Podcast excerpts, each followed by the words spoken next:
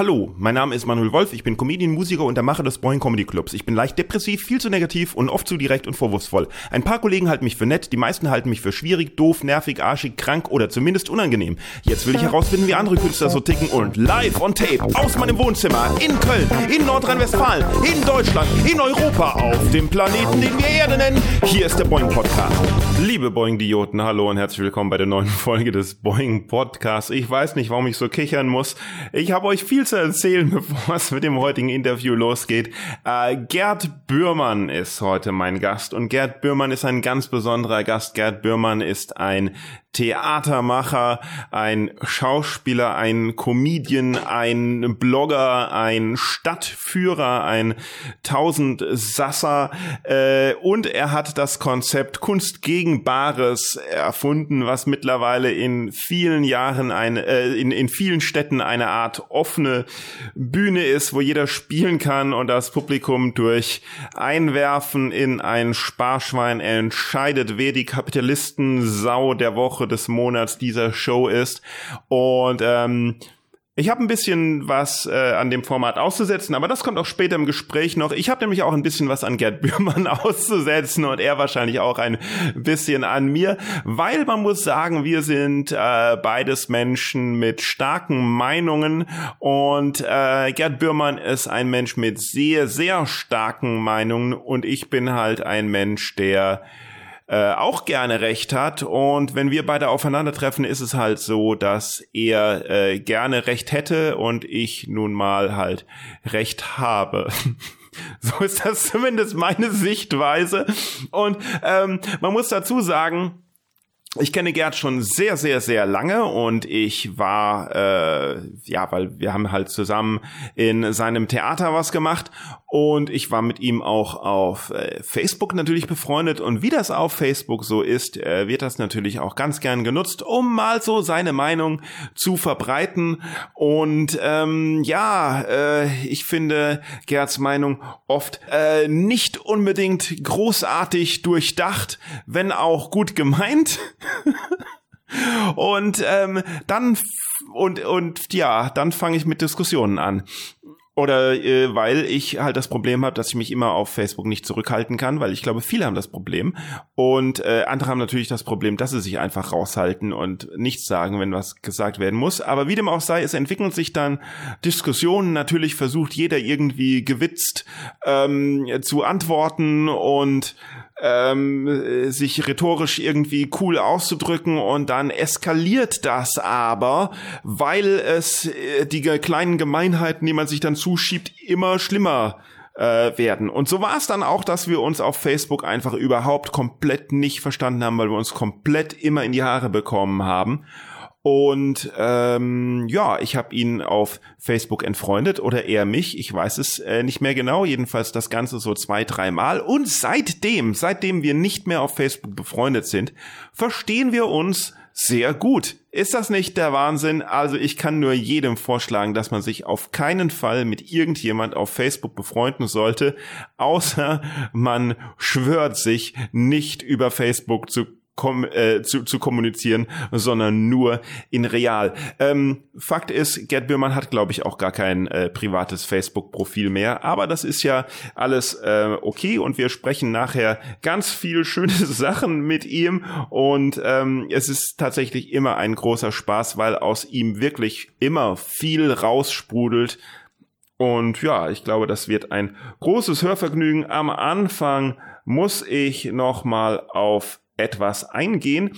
Mm, ich habe das Feedback bekommen oder beziehungsweise ich habe es selber gesagt, dass dieser Anfang hier immer zu lange dauert, bevor es dann mit dem Gespräch losgeht. Mm, und tatsächlich habe ich auch das Feedback bekommen und versuche mich so kurz zu halten, aber jetzt habe ich da mal drüber nachgedacht. Also erstmal, nur weil ich das selber denke, heißt das ja nicht, das ist so, Zweitens ist mein Podcast, da kann ich doch so lange reden, wie ich möchte.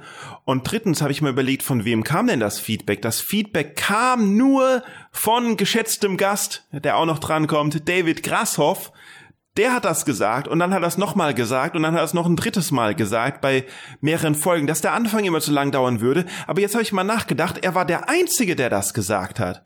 Also entweder kommen jetzt noch viele andere an, die sagen hier, nee, der Anfang ist wirklich zu lang. Oder es kommen andere an, die sagen, äh, der Anfang ist nicht zu lang. Weil wenn niemand was sagt, dann gilt David Grasshoffs Wort und dann hat er das alleinige Bestimmungsrecht. Oder halt ich, weil ich mache einfach so lange ich möchte.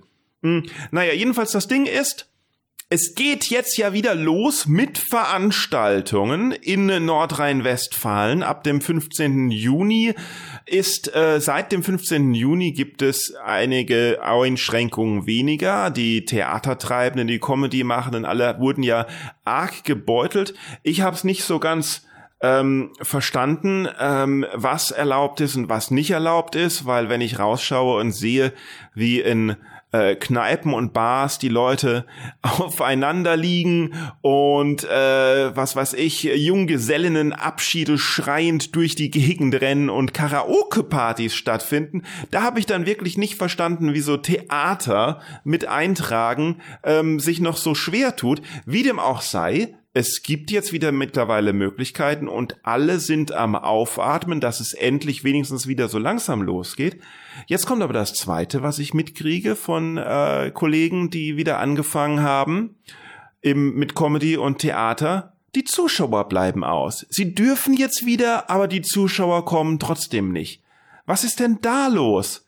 Wir haben vier Monate haben wir Pause gemacht und gedacht, wann dürfen wir endlich wieder raus? Wann dürfen wir wieder Kultur erleben? Wann geht es wieder los?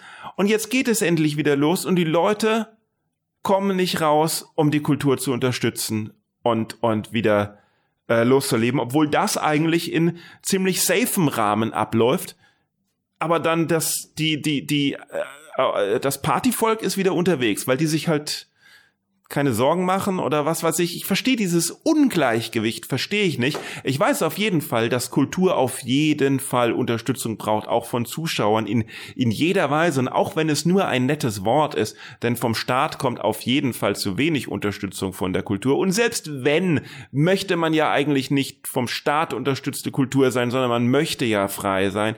Also wir brauchen alle jedenfalls eure Hilfe. Und ich bin mal sehr gespannt, wie es dann weitergeht mit äh, den Boeing-Veranstaltungen, also mit meinen Veranstaltungen, mit dem Boeing Comedy Club, denn wir machen ja auch was. Am 1. Juli, am Mittwoch, den 1. Juli, ab da gibt es Boeing Comedy Open Mic und das ist dann jeden Mittwoch und ich bin sehr gespannt, wie sich das entwickeln wird, weil wir haben nämlich auch noch zwei weitere Special Events am Samstag, den 11. Juli im Patio der Lutherkirche um 18 Uhr äh, findet da ein Boeing Comedy Open Air statt, äh, Best of. Wir haben Juri von Stavenhagen dabei, Katja Gamasch, Thorsten Schlosser und Maxi Stettenbauer. Das müsste sich ja in eigentlich ausverkaufen, wie verrückt. Also da gibt's Karten auf boingcomedy.de und dann endlich nach fast fünf Monaten der Dürre English Comedy Night am 18. Juli. Und die Karten könnt ihr direkt auf unserer Webseite boingcomedy.de schauen, weil die habe ich nämlich auch in den letzten Wochen und Monaten versucht neu zu aktualisieren und so eine Anfangsversion ist jetzt online. Es steckt noch viel Arbeit drin. Ich habe mich heute auch eine Stunde mit so einem Computerprogrammierer versucht zu unterhalten und äh, an den Fachbegriffen vorbei äh, zu schiffen. Auf jeden Fall ist sowas auch so alles, alles, alles braucht so viel Arbeit und Zeit, alles auf der ganzen Welt. Das ist so mein Riesenproblem, das überhaupt nicht sichtbar ist, wie viel Arbeit und Liebe und Enthusiasmus und Ideologie in meine Projekte ich stecken muss und dann trotzdem immer das Gefühl habe, oh, das reicht nicht, das reicht nicht und das zieht einen so derbe runter. Am Anfang vom Podcast sage ich ja auch hier, äh, ich bin leicht depressiv. Das stimmt schon lange nicht mehr. Ich war vor Jahren, war ich leicht depressiv. Ich bin mittel bis schwer depressiv. Ich versuche es nicht, nur, nur nicht äh, zu sehr äh, nach außen wirken zu lassen, weil das könnte ja andere Leute auch runterziehen. Und das möchte ich ja nicht. Ich möchte, ich möchte ja nicht andere Leute auch runterziehen, sondern ich möchte andere Leute hoch pushen und dadurch mich selber besser äh, fühlen. Naja, jedenfalls, äh, wie dem gesagt, ihr könnt, man kann wieder auf die boingcomedy.de Webseite schauen und es gibt da auch äh, mittlerweile eigentlich, warte mal kurz, es gibt mittlerweile eigentlich alles, was man braucht da Nämlich äh, der Podcast, also ne, immer die Neuigkeiten über die Showkonzepte, die wir haben, die man für alles buchen kann, äh, äh, Firmen, Veranstalter, Locations in ganz Deutschland und Europa. Wir spielen auf Deutsch und auf Englisch. Also da kann man wegen allem ankommen. Wir haben ein Kontaktformular endlich. Juhu, die Termine und Karten stehen drauf. Unsere Workshops werden angeboten, unsere Online-Workshops, unser Online-Coaching. Der Podcast ist dort zu finden und äh, Links und Medien kommen natürlich noch rein und Datenschutz und Impressum und oh, alles, alles boingcomedy.de und als der nächste Schritt ist dann halt manuelwolf.de und boingcomedy.de irgendwie zu synchronisieren und so und äh, dann äh, den boingpodcast.de noch zum Podcast äh, leiten. Aber für jetzt müsst ihr euch einfach nur boingcomedy.de merken und da hingehen. Mail at boingcomedy.de ist meine Adresse. Ihr könnt mir äh, schreiben jederzeit und dann wird alles gut. Alles wird gut. Also vor allen Dingen gebt mir einfach Feedback. Was kann man noch machen? Was äh, kann ich noch machen? Was könnt ihr noch machen? Wo könnt ihr helfen? Wo braucht ihr Hilfe? Also schreibt einfach mal. Schreibt, schreibt, schreibt, schreibt, schreibt, schreibt, schreibt, schreibt, schreibt, schreibt, schreibt, schreibt, schreibt. Merkt ihr das, wie ich, wie ich so schnell von gut gelaunt auf schlecht gelaunt wechsle? Weil ich dachte auch vorhin, als ich bevor ich den Aufnahmeknopf drücken wollte, oh, jetzt bin ich gut gelaunt, jetzt kann ich mal eine Aufnahme machen. Und dann sind wieder direkt einige Sachen schiefgegangen. Das Aufnahmegerät hat plötzlich die SD-Karte nicht mehr äh, erkannt und ist irgendwie ging ging nicht mal mehr auszuschalten. Ich musste einfach nur die Batterie rausreißen, um dieses Scheißteil neu zu starten und dann wusste ich nicht mehr Bescheid, was ich sagen wollte. Und dann habe ich es mir aufgeschrieben und alles und es hat alles wieder viel länger gedauert, als ich gedacht habe und ich bin so richtig sauer geworden und hätte wieder fast alles hingeschmissen und wäre auf meine stille Treppe gegangen, wo ich immer so in einem kleinen Spaziergang hingehe, wenn ich ausraste hab dann aber mich irgendwie besonnen gedacht, komm, jetzt musst du doch die Aufnahme machen und dir wird schon wieder gute Laune kommen. Und jetzt allein in den paar Minuten, in denen ich jetzt rede, habe ich es dann tatsächlich geschafft, wieder gute Laune zu bekommen, dann wegen einem anderen Gedanken, der reingekommen ist, wieder schlechte Laune gekriegt, dann hat sich die Laune wieder verbessert und jetzt ist sie sich wieder am verschlechtern. Und jetzt muss ich wieder irgendwas finden, um sie wieder besser äh, zu kriegen. Und deswegen kommen wir zur Werbung. Ihr könnt ja, man kann ja hier Werbung schalten und ich habe äh, jetzt Werbung von einem, äh, ich habe ich hab paar Podcast-Kollegen äh, angeboten für sie zu werben. Das heißt, wenn ihr selber Werbung wollt, könnt mich anschreiben und dann könnt ihr hier einen Werbeclip äh, kaufen für quasi noch nix, weil wir sind ja erst am Anfang. Aber wie dem auch sei, jetzt kommt die bezahlte Werbung. Vierlefanz und Zaubertrunken, der neue Podcast mit dem gewissen Funken. Birk und Tobi sorgen für tolle Gespräche und ungewöhnliche Geschichten aus dem Leben. Jeder darf was zum Besten geben. Die Vielfalt der Themen ist weit und bunt. Sie sprechen jeden Satz mit ihrem Mund. Jede Woche Montag gibt es eine neue Folge und der Beginn einer Reise ist Teil 1 der Reihenfolge. Hört doch gleich mal rein, unser Podcast ist frisch und fein. Ja, wenn ihr Bock habt, hört euch den Podcast Vier Elefants und Zaubertrunk an. Ich hoffe inständig, dass nicht der gesamte Podcast gereimt ist. ich hoffe es wirklich sehr. Ich hoffe es wirklich sehr. Das ist doch, gab doch mal, es gab doch mal bei äh, How I Met Your Mother eine Folge, die komplett gereimt war. Ich, ich möchte gerne wissen, wie diese Folge dann in der deutschen Synchronisation klingt. Wahrscheinlich genau wie diese Beschreibung dieses Podcasts. Nehmt es mir nicht übel, dass ich da jetzt ein bisschen drüber lachen muss. Die Jungs, beiden Jungs, sind es zwei Jungs? Ich weiß nicht. Birk, ist Birk ein, keine Ahnung. Also Birk und Tobi, ähm, ich hoffe, die nehmen mir das nicht übel, dass ich, ich meine, ich meine, ich mache ja auch vieles nicht so, wie es sich andere vorstellen. Also macht einfach euer Ding so, wie ihr wollt. Das möchte ich sagen. Wenn ihr reimen wollt, dann reimt. Ich fand das jetzt nicht toll, Folge auf Reihenfolge zu reimen. Aber hey, Es ist ein freies Land und äh, naja, immerhin, ne? Also hört da mal rein. Ich glaube, wenn man ehrlich ist, dann ist das die beste Werbung. Also, dass ich das jetzt nicht so den Hit fand, diesen Text ist, glaube ich, trotzdem gute Werbung. Ich glaube, jetzt schauen mindestens zehn mehr Leute rein in euren Podcast, als wenn ich das einfach so vorgelesen hätte. Hoffe ich jedenfalls. Das ist zumindest meine Ausrede. Ich versuche es ja, ein besserer Mensch zu sein und mich mit meinem Gelästere etwas zurückzuhalten. Jedenfalls, jetzt wünsche ich euch viel Spaß mit meinem tollen Gast, Gerd Bührmann. Gerd Bührmann, schön, dass du mein Gast bist.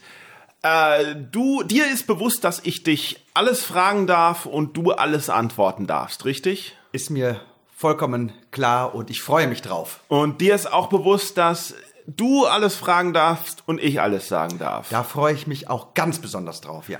Und du bist damit einverstanden, dass alles, was hier gesagt und aufgezeichnet wird, auch ausgestrahlt werden darf. Das kann ich jetzt schon einmal sagen. Mal gucken, ob ich meine Meinung ändern werde am Ende der äh, Aufzeichnung, aber ich glaube, dem wird nicht so sein. Glauben ist nicht Wissen. Ja, es darf gesendet werden. Gut, dann antworte mit Ja, ich will, so wahr mir Gott helfe. Ja, ich will, so wahr mir Barbara Streisand helfe. Barbara Streisand ist dein Gott? Äh, fand ich jetzt gerade lustig, ja. Also ich, ich fand sie als Kind besonders gut. Ähm, war richtiger Fan. Jetzt, wenn ich mir so alte Filme anschaue von Barbara Streisand, muss ich leider sagen, dass tatsächlich Barbara Streisand in fast allen ihren Filmen nicht die beste Schauspielerin ist. Und wenn du sagst, in, ähm, in deiner Kindheit warst du ein großer Fan, wie, wie alt warst du da und wie kommt das? Ich muss so acht, neun, zehn gewesen sein, als ich erstmals Is was Dog gesehen habe. Und da habe ich mich sofort verliebt in diese Frau, die dieses große Durcheinander anrichtet und okay. die Verfolgungsjagden, alles sehr lustig. Und dann habe ich, das muss so 1986, 87 gewesen sein, Jentl gesehen. Oh das Gott. Ding hat mich komplett geflasht als Kind. Ich fand das total spannend. Ich fand, fand das toll. Mir gefiel die Musik. Ich mochte die Geschichte. Ich habe nicht verstanden, warum die Frau nicht studieren darf. Der Film hat mich neben Mary Poppins zum Feministen gemacht und äh, hat mein Leben nachhaltig verändert. Äh, Jentel ist der Film, wo sie sich als Mann verkleidet, um äh, genau. studieren zu dürfen. Ah, okay. Wo sie so als äh, Spät-30erin, ich glaube, sie war 38, 39, lass sie schon 40 gewesen sein, spielt sie einfach mal so einen 17-jährigen Jungen. Allein da sagt man schon, schwierig besetzt, aber sie wollte es auf jeden Fall machen. Und er spielt halt den Jungen, der, nachdem der Vater, oder spielt das Mädchen, die so tut, als sei sie ein Junge, die nach dem Tod ihres Vaters studieren möchte und es als Frau nicht darf und deswegen sich zum Jungen macht. Hm. Wie, aber wie begegnet einem dann plötzlich als Achtjährigem äh, der Film Ist was Doc? Haben die Eltern den gezeigt? Lief der zufällig im Fernsehen? Ist was Doc lief äh, im Fernsehen? Ja. Und habe ich dann damals aufgenommen. Wir hatten ja VHS Videokassettenrekorder. Da kann man sich okay. heute gar nicht mehr dran erinnern. Und äh, Jentl hatte ich ausgeliehen, ich glaube, von äh, den Eltern von Markus Campus. Ja, mit dem bin ich zur Schule gegangen. Da kann man das eigentlich auch ein. Äh, wie alt ich da gewesen sein muss, als ich mit Markus zur Schule gegangen bin. Wie hast du da gesehen? Ähm und die, da habe ich dann einen Videofilm ausgeliehen und die hatten halt bei sich äh, auch eine Aufnahme von Jentl und dann bin ich und du hast das gesehen, hast gesagt, oh, Barbara Streisand, das genau, ist doch weil cool. Weil ich ja Ist was doch gesehen hatte. Erinnert hast. Genau, und dann dachte hast ich, Mensch, Jentl muss ja genauso lustig sein. War nicht genauso nee. lustig, aber genauso gut. Okay, gut. Und das hat dich dann äh, begleitet bis Absolut, ewig. Ja. Hast bis noch ewig. Dann, dann kam ja irgendwann äh, so in den 90ern, war das 90er? Hast du irgendwann gemerkt, dass das eigentlich eine Sängerin... Zeiten, Nuts, auch ein großartiger Film. Hast du irgendwann gemerkt, dass das eine, eigentlich eine Sängerin ist, oder? Ähm, das habe ich natürlich dann irgendwann auch gemerkt und eine meiner ersten CDs war The Barbara Streisand Album. Hm. Beginnt ja mit dem tollen Lied Cry Me a River und dann irgendwann kommt sogar Who's Afraid of the Big Bad Wolf. Das fand ich sehr großartig. Habe irgendwann erfahren, dass sie natürlich auch eine homosexuellen Ikone ist. Das fand ich natürlich in Zeiten meiner sexuellen Erweckung auch großartig, da eine Frau zu haben, für die das ganz normal war, dass man auch mal mit Männern ins Bett geht. Was war denn die Zeit da das Ja, so mit 17, 18 für eine Frau, ganz kurz, für eine Ja. Frau es ganz normal war, dass man auch mal mit Männern ins Bett geht. Für, das ist für eine, das ist für eine Frau, also für einen Mann, also das ist generell für, für Menschen äh, ganz normal war, dass man als Mann auch mit einem, dass es für eine Frau normal war, dass man auch als Mann mit einem Mann ins Bett geht. Du hast recht, ich hätte mich da korrekter ausdrücken sollen. Okay.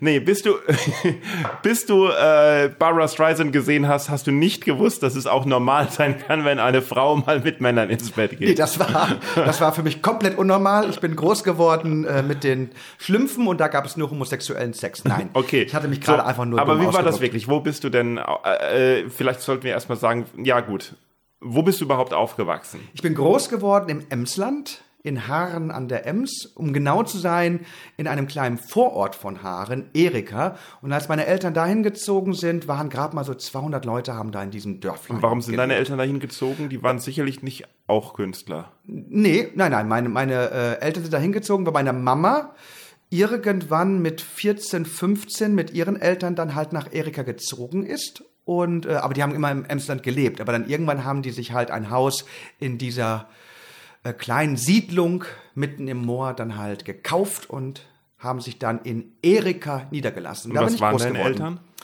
Äh, mein Vater war Seemann und meine Mutter äh, hat Hauswirtschaft studiert. Ähm, als ich so, so ein, zwei, drei war, hat sie in einer großen Näherei gearbeitet. Und dann äh, später, als mein Vater nicht mehr Seemann sein konnte, weil er krank geworden ist und er umschulen musste, er aber immer ein Seemann sein wollte und aufgrund der Tatsache, dass er nicht mehr auf hoher See sein konnte, komplett depressiv geworden ist, zu einem Alkoholiker und Spieler geworden ist, unglaublich viel Geld verzockt hat, äh, musste meine Mutter dann viel mehr Geld äh, verdienen. Wir waren dann hoch verschuldet und dann hat sie einfach in einer Pommesbude gearbeitet. Und das hat sie dann gemacht, mehrere Jahre lang und hat da die Familie, also mein Vater, mich und sich dann halt finanziert. Und ähm, ja, in einer Pommesbude in Dankern. Dankern ist eine kleine Gemeinde, die auch zu Haaren gehört und ist ein total großes ähm, Gebiet für Touristen. Und du wolltest selber aber weder Friese noch Pommesbudenverkäufer werden. Genau, Oder? Äh, äh, Seemann war für, war für mich nix. Äh, äh, Pommesbude, ich habe in der Pommesbude gearbeitet für, ein- für ein paar Jahre. Warum war klar. Seemann für dich nix? Ähm, So als Friesenjung? Ja, also ich bin ja Emsländer. Ems, das Emsland ist ja äh, das Gebiet, das Nordfriesland und Ostfriesland voneinander trennt. Wir sind ja streng genommen keine Friesen. Wir sind wirklich Emsländer. Das, Das erkennt man auch daran, Friesen sind Protestanten, Emsländer sind Katholiken. Na gut, aber wenn, Aber wenn man mich fragen würde, ich fühle mich natürlich dem Friesischen äh, äh, verbunden und mein Vater, der mittlerweile ja verstorben ist, Gott hab ihn selig, der liegt jetzt in der Emdener Bucht, hat dort ein Seemannsbegräbnis bekommen und ist quasi jetzt äh, begraben. okay, Im jetzt mal Geo Meer. Geografie für Anfänger. Wenn also da Nordfriesland ist, ja? Ja. Dann ist Ostfriesland Nordfriesland ist ja Holland. von Nordfriesland aus gesehen östlich. Genau, wenn du jetzt, wenn du jetzt äh, Friesland in Holland verlässt, kommt die deutsche Grenze. Und man sollte eigentlich annehmen, dann kommt schon Ostfriesland, weil da ist ja dann Aber der dann Osten. kommt erst Dann kommt Emsland. aber erst Emsland. Hat sich dazwischen geschoben. Hat sich dazwischen Weil da geschoben, ja. irgendwelche Katholiken Irgendwie. waren, die sich da ausgebreitet haben. Ja, also weiter im Norden beginnt dann äh, Ostfriesland natürlich schon, aber tatsächlich hat das Emsland sich da irgendwie ausgebreitet ähm, und die Katholiken haben sich da festgesetzt. Ich Hm. weiß nicht warum, aber äh, wir waren und sind katholische Enklave im protestantischen Und wann Norden. bist du da weg? Weg bin ich äh, 1997 Zivi, erstmal nach Osnabrück. Ja. Dann habe ich da Zivi gemacht ein Jahr und dann ging Als? es für ein Jahr nach Chicago. Was, hast du Zivi gemacht? Ich äh, war im Kinderhospital Osnabrück, Oh Gott. Igorstraße. okay. Pflege, Betreuung? Äh, nee, ich hatte das Glück, äh, an der Rezeption, zu, nee, an der Rezeption, Rezeption im Archiv arbeiten äh, zu können, äh, was gut war, weil äh, die haben auch eine Kinderkrebsstation und wenn ich da mit meinen Kollegen gesprochen habe, wenn du einfach so fünf, sechsjährige Kinder siehst, die sterben, das ist halt Kacke. Gut, ich habe das auch mitbekommen, aber halt halt dann War nicht so halb mit Kacke. Handhalten und so. Okay. Ja, das ist also ich glaube, dass, dass Ist das halt was mit Kacke. einem macht. Ist halt ist halt äh, Scheiße halt. Okay, und dann, äh, wie, wie, wie, was, wie hat sich nach Chicago getrieben nach dem Zivildienst? Welche Äh. Option gab es da? die Sache war, ich wollte immer äh, in die Vereinigten Staaten von Amerika, weil ich auch ein großer Barbara Streisand-Fan bin. Du wolltest und Barbara dann, Streisand treffen. Ich wollte, nee, da war, da war ich schon von Barbara Streisand runter, da war ich schon äh, mehr so bei, da war ich schon mehr so bei Golden Girls und Alf. Moment mal. Ja, da war ich von Barbara Streisand runter. Du warst von ihr runter. Ich war von ihr runter. Weil sie plötzlich gesagt hat, weißt du, es ist doch nicht hier okay, wenn Männer mit Frauen. Nein, ich habe die natürlich immer noch geliebt, aber ich war jetzt nicht mehr so, äh, äh, so addicted, also so hooked an Barbara Nein. Streisand. Ich habe immer noch ihre Konzerte gehört und bin auch sehr viel spazieren gegangen Sorry, mit Kopfhörern, habe mir Barbara Streisand Lieder angehört, aber ich war schon mehr drauf auf Alf und Golden Girls. Ich verstehe nicht, wie man sich Barbara Streisand anschauen kann und dann irgendwann merken kann, nee, das ist mir jetzt nicht mehr attraktiv genug. Golden Girls Ja. und Alf. leck, mich, leck mich am Arsch. Also Alf war klar, weil ich hatte immer was für Nasen übrig und äh, da hat, äh, auch wenn es schwierig ist, Alf Barbara Streisand deutlich getoppt. Ähm, und Golden Girls äh, ist einfach eine geile Serie. Es war natürlich auch in einer Zeit, wo man nicht wirklich die Auswahl hatte äh, äh, zwischen zwischen tausenden DVDs und Netflix Nein, nein, und, nein. und YouTube und so etwas, sondern man eigentlich auch fressen musste, was die Fernsehzeitung einem vorgesetzt Ja. hatte. Und deswegen haben quasi alle eigentlich in der Zeit auch Alf und Golden Girls geschaut. Weil Alf wurde freitags auf dem ZDF gesendet und ich glaube immer so zwischen 17, 18, 19 Uhr Ja, und Golden sie haben- Girls die haben das ARD immer ge- 23 Uhr auch freitags. zwischen 17 Uhr und 19 Uhr und die haben das tatsächlich so geschafft, äh, 1745 glaube ich, Irgendwie nach, sowas, nach der ja. Drehscheibe.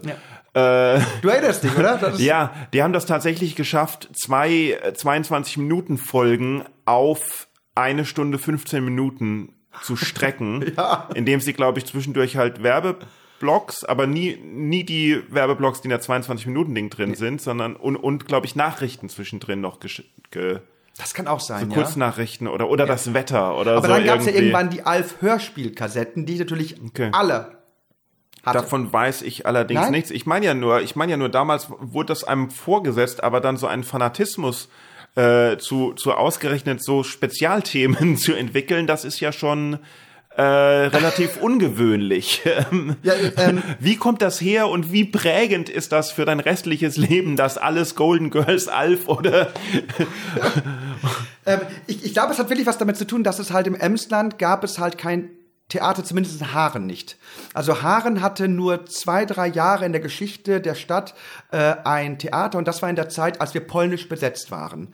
Also nach dem Zweiten Weltkrieg, weil wir sehr viele Lager hatten, Emslandlager, wo überwiegend polnische Zwangsarbeiter arbeiten mussten, ähm, fiel das, fiel die Stadt für ein paar Jahre an Polen und dann hieß Haaren Matschkow. Matschkow. Und äh, es gibt jetzt auch bald endlich ein Museum in Haaren über die äh, wunderbare Zeit, wo Haaren Matschkow hier war. Da gab es ein Theater, das war lang vor meiner Zeit. Also ich bin dann geboren in einer Zeit, wo es dann kein Theater mehr in Haaren gab. Und das Einzige, was ich hatte, war äh, der Fernseher. hast du dich denn hast du dich denn für Theater überhaupt interessiert oder gab es das einfach gar nicht? Äh, doch, sehr früh. Und da ist äh, Kermit der Frosch Jim Henson halt schuld. Weil es gab halt äh, die Muppet Show und Muppet Show ist ja Theater. Und ähm, dann gab es, neben der Muppet Show gab es ja noch Hallo Spencer. Das war jetzt nicht wirklich Theater. Oh ja, Hallo Spencer Aber das war ja in diesem Dorf, wo es gefilmt wird. Das war eigentlich so das erste große. Big Brother. Das ist eigentlich, wenn man das mal so sagen möchte, das ganze Dorf war ja mit Kameras versehen und man konnte halt äh, überall hineingucken, bis auf... Ähm, das Baumhaus von Kasimir. Finde ich ganz, Hallo ganz spannend. Spencer, ist der einzige Ort, sogar, sogar der Fahrstuhl von Kasimir war eine Kamera, da hat man äh, mal hineingefilmt. Man weiß nicht, wie es in dem Baumhaus von Kasimir aussieht. Das finde ich sehr, sehr spannend. Das ist der einzige Ort, äh, der unbekannt ist. Und ähm, als Kind fand ich das halt toll, dieses, dieses äh, äh, Präsentieren von Kunst, von Ideen, von Ja. Musik, so wie bei Hallo Spencer, aber auch ganz intensiv bei, bei der Muppet Show. Ah, Und hallo, da habe ich als Kind beschlossen, das will ich machen, wenn ich erwachsen bin. Also bei Hallo Spencer, äh, wer, also da ja die Hörer äh, sicherlich alle jünger sind als Ja, die beiden alten Säcke teilweise. Äh, Hallo Spencer ist im Endeffekt eine deutsche Version von zum Beispiel von, von der Muppet Show oder Ja. oder von es ist eine Show gewesen mit demselben äh, Bildungsauftrag wie die Sesamstraße, schätze ich mal, ein bisschen ist weniger. Also es ist eine Kinderserie mit, mit Puppen, die genauso wie die Muppets eben von unten Genau. äh, gehalten Ja, werden. ganz kurz, das ist ein, das ist ein Dorf, Es ist ein in dem Dorf. verschiedene Leute leben. Spencer ist der Moderator der, der Show. Moderator, der ein Studio hat. Genau. Und von dem Studio aus Schaltet er- schaltet er an die verschiedenen Orte des Dorfes. Genau, es gab den Drachen, der immer gesagt hat, ich will dir fressen. Poldi. Genau, Poldi, Poldi der Drache, genau. Es gab äh, zwei Schwestern, Mona und Lisa. Mona und Lisa auf dem Hausboot, natürlich. Auf dem Hausboot, genau. Kasimir, der Bücherwurm. Der, nee, nee Kasimir, Lexi. Lexi. war der Bücherwurm äh, und Kasimir war, lebte in seinem Baumhaus. Baumhaus. Baumhaus? Ja, und Kasimir war die einzige Person, die Nepomuk im Schloss bei seinem Spitznamen Nepi nennen durfte. Ah, Alle Nepomuk war im Schloss. es nicht. Und Nepomuk war im Schloss. Genau. So. Und es gab noch die Queech Boys, die, die, waren die Band, die ja. waren die Rock'n'Roller eigentlich, aber wenn man es sich gab Elvis und Lulu im Eisenbahnwaggon. Genau, ah ja. Ach ja, stimmt. Also wenn man sich noch weil Elvis wirklich ist eine sehr pedantische, sehr bürokratische äh, äh, Figur, die auch mit die unsympathischsten Eigenschaften hat. Er ist derjenige, der mal eine Mauer bauen sollte äh, im Spencerdorf. In der Wahlfolge ist, ist er unfassbar ein korruptes Arschloch und er ist wirklich, also wenn man das ja. sehr, sehr in, intensiv sagen möchte, schon so ein bürokratischer Eichmann-Charakter und dass die, dass die Figuren, die Macher ihn in einen Eisenbahnwagen gesetzt haben, finde ich sehr äh, brutal lustig. okay, so die Queech Boys äh, jedenfalls waren dann so die Rock'n'Roller, die immer zwischendurch ein Lied gesungen haben. Genau. Aber wenn man sich das heutzutage mal nochmal anschaut oder sowas, was die für Lieder gesungen haben, das war schlechtester Schlager. Das hatte ja, mit Rock'n'Roll überhaupt, überhaupt nichts. gar nichts zu tun. Da war wieder irgend so ein öffentlich-rechtlicher Verwaltungsmusikangestellter, der gesagt hat, da muss denen jetzt ein Song geschrieben ja. werden. Und, und oh, muss ja deutsch übelst, sein. Und, ja, ja. Übelst. Also ja, ganz, ganz schlimm. Ähm, im äh, in diesem Freizeitpark in Heidepark. Heidepark. Im Heidepark in Heidepark Soltau ist das Live-Show. Ja. Ja, da ist das Studio nachgebaut. Ach, was? Ähm, quasi, du kannst, also es, es gibt eine, es gibt eine, eine Fahrt, die fährt dich rum und du fährst, kommst bei jedem Dings an und mit so animatronischen äh, Puppen wird das, wird das so wieder Muss nachgestellt. Ja, ich weiß nicht, ob es das noch gibt, aber man hat gesehen, wie die das tatsächlich im Fernsehstudio gemacht haben.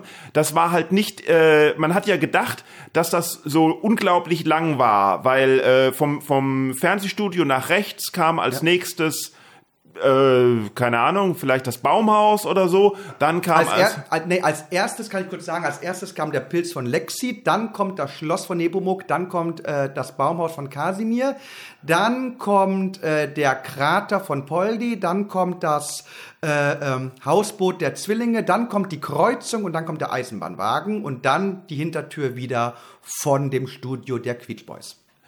Und von den Queech Boys zum Krass, dass ich sowas weiß. Und von den Queech Boys geht's dann wieder zurück ins Fernsehstudio, genau, weil es nämlich ein Tür. genau, genau, es ist ein Runddorf. Eben, eben, es war nämlich ein Runddorf und so haben die das auch gefilmt, quasi, ne, so ein runder Gang da hinten, also genial eigentlich, wie sie das gemacht haben und dann gab's natürlich immer irgendwelche Probleme und äh, um die Probleme dann am Ende von einer halben Stunde zu lösen, musste man Andromeda anrufen. Und wie heißt äh, das böse Teufelchen? Von Galactica, weil Galactica ist das Hat absolut Gute. Teufelchen? Das absolut Gute kann nur existieren in Verbindung mit dem absolut Bösen. Deswegen gehört zu Galactica auch ein kleiner Teufel, nämlich Nero, der nur sehr selten auftaucht und viele Kinder wirklich verschreckt und verängstigt hat. Okay, das habe ich jetzt, kann ich mich jetzt nicht mehr dran erinnern, aber nachdem du das gesehen hast, hast du gedacht, ich muss jetzt nach Chicago. So waren wir. Oder wie? Wir kürzen ab. Nein, ich habe das nur gesagt, weil es ja auch eine deutsche Version der Muppet Show gab. Ach so. Nee, was, was mich für, für Amerika begeistert hat, ist, ähm, man, ich habe halt, wie wir alle, Amerika kennengelernt über die Popkultur. Hast du Abi gemacht oder hast ich du Abi gemacht? Okay, du hast Abi gemacht. Ich habe erst Realschule gemacht. Und dann, dann hast du Zivi gemacht. gemacht. Dann habe ich Zivi gemacht. Okay, und, und dann bist du nach Amerika um, um was? Au pair. Au pair? Es gab eine tolle Serie, die ist The Nanny. Ich habe gedacht, was die Fran Drescher kann, das kann ich auch. Und dann wurde ich auch direkt Nanny.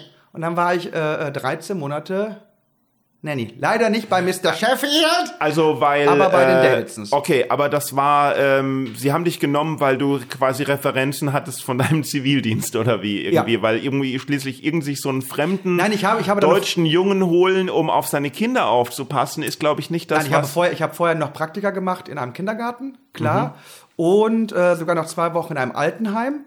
Ähm, einfach um, um auch Pflege da irgendwie noch, noch ein bisschen so, so reinzuschnuppern. Und dann äh, äh, habe ich mich bei irgendeinem, bei, bei irgendeiner Agentur ja. angemeldet und die haben mich dann vermittelt. Und wo in den USA warst du dann? Ich äh, habe angefangen für ein paar Wochen in Joliet. Das ist äh, im Süden von Missouri? Chicago. Ach so. Nee, das ist da. Ach, wo das Gefängnis ist von den Blues Brothers. und das war der erste Joliet Ort, den Jake ich natu- Blues. natürlich der erste Ort, den ich besucht habe, war der Knast und habe mich da erstmal hingestellt mit dem Auto, habe erstmal eine geraucht. Und äh, dann gab es aber Probleme in der Familie, obwohl ich immer noch Kontakt habe. Äh, und dann musste ich halt wechseln. Und dann bin ich in den Norden Chicagos gezogen, in die Nachbarschaft von Michael Jordan, der in Highland Park lebte. Und direkt neben Highland Park ist Riverwoods. Und da war ich dann bei den Davidsons in einer wunderbaren Familie, wo ich dann auch äh, meine Liebe zum Judentum entdeckt habe, weil da war ich dann in der jüdischen Gemeinde. Du meinst das, was Barbara Streisand nicht geschafft Was, hat? da, was, was ja, aber das ist ja, aber es hat geholfen, weil ich war halt da und mit Jentel war ich halt schon äh, äh, ziemlich gut vorbereitet und seitdem nenne ich Barbara auch nur noch äh, äh, die erste Rabbinerin, die ich kennengelernt habe. Wenn Leute mich fragen, wie bist du zum Judentum gekommen, sage ich, die erste Erweckung war durch die große Rabbinerin Barbara Streisand. Aber dann ähm, hat Wenn Leute dich fragen, wie bist du zum Judentum gekommen? dass ich mich so dafür interessiere. Um Gottes so, Willen, ich bin nein, um Gottes Willen, ich bin das ist das das das ist eine Religion, die sucht man sich nicht aus, man wird auserwählt und ich bin so glücklich nicht auserwählt worden zu sein, weil es gibt besseres als das. Den ganzen, den ganzen Ärger, Emma will ich nie haben. Es gibt, was meinst du mit, es gibt Besseres als das? Äh, äh, nicht auserwählt worden zu sein, ist immer besser als auserwählt worden zu sein. Ach so, weil wenn soll, ich, Bibel- wollte, ich wollte schon gerade die Schlagzeile posten, Gerd Bührmann sagt, es gibt Besseres als die Juden.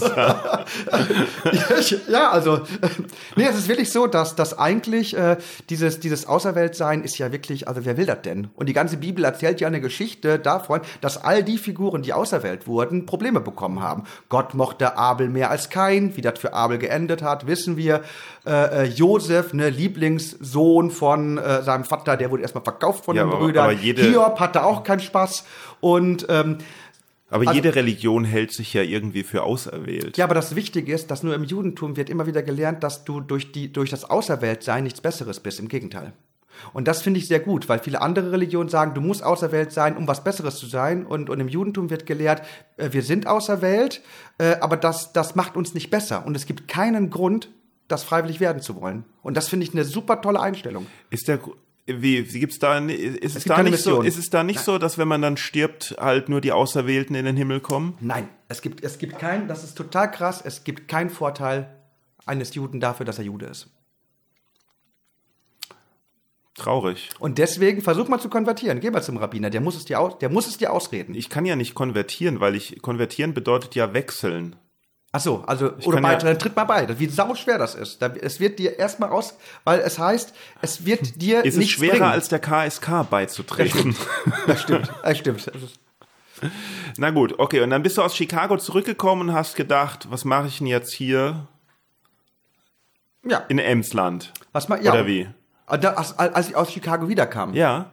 Ja, da war ich dann äh, wieder im Emsland und da wusste ich, dass ich äh, studieren werde, um überhaupt erstmal irgendwas zu machen. Und da äh, musste ich mich dann entscheiden, in welche Stadt. Und für mich kamen nur zwei Städte in Frage. Es kam für mich die Stadt von Georgette Die in Frage, Hamburg, oder die Stadt von Hella von Sinnen, Köln. Und Hella von Sinnen hat gewonnen. Okay. Du, du merkst immer, dass, Warum- dass, dass immer Leute, die ich Okay, im Fernsehen aber- gesehen habe, Ja, ja, genau. äh, mich Warum- animiert haben, mein Leben zu Also ein normaler Mensch würde sagen, und da kamen nur zwei Städte für mich in Frage, Hamburg oder Köln. Und du sagst irgendwie Georgette Die und Hella Ja. von Sinnen. Also Weil irgendwie da war ich dann auf Hella von Sinnen und Georgette Die. Komplett äh, äh, äh, obskure Ja. Cross-Referenzen. Was, wie, also ich meine, was ist in Chicago passiert, dass du dich jetzt plötzlich für Hella von Sinnen und Georgette D interessiert hast? Nee, für die hatte ich mich schon vorher auch interessiert. Aber Im ähm, Emsland. Im, im, auch schon im Emsland. Da, irgendwann gab es ja RTL Okay. und dann bin ich über Heller von Sinnen gestolpert. Alle, ja, weil du alles nichts oder geschaut Weil ich hast. alles nichts oder gesehen habe. Und dafür bin ich auch Hugo Egon heute noch unfassbar dankbar. dankbar. Hugo Egon wirklich ein wunderbarer Produzent, der, der äh, mit einer unglaublichen Grandezza und mit einer Chutzpe das deutsche Fernsehen revolutioniert hat. Hat er.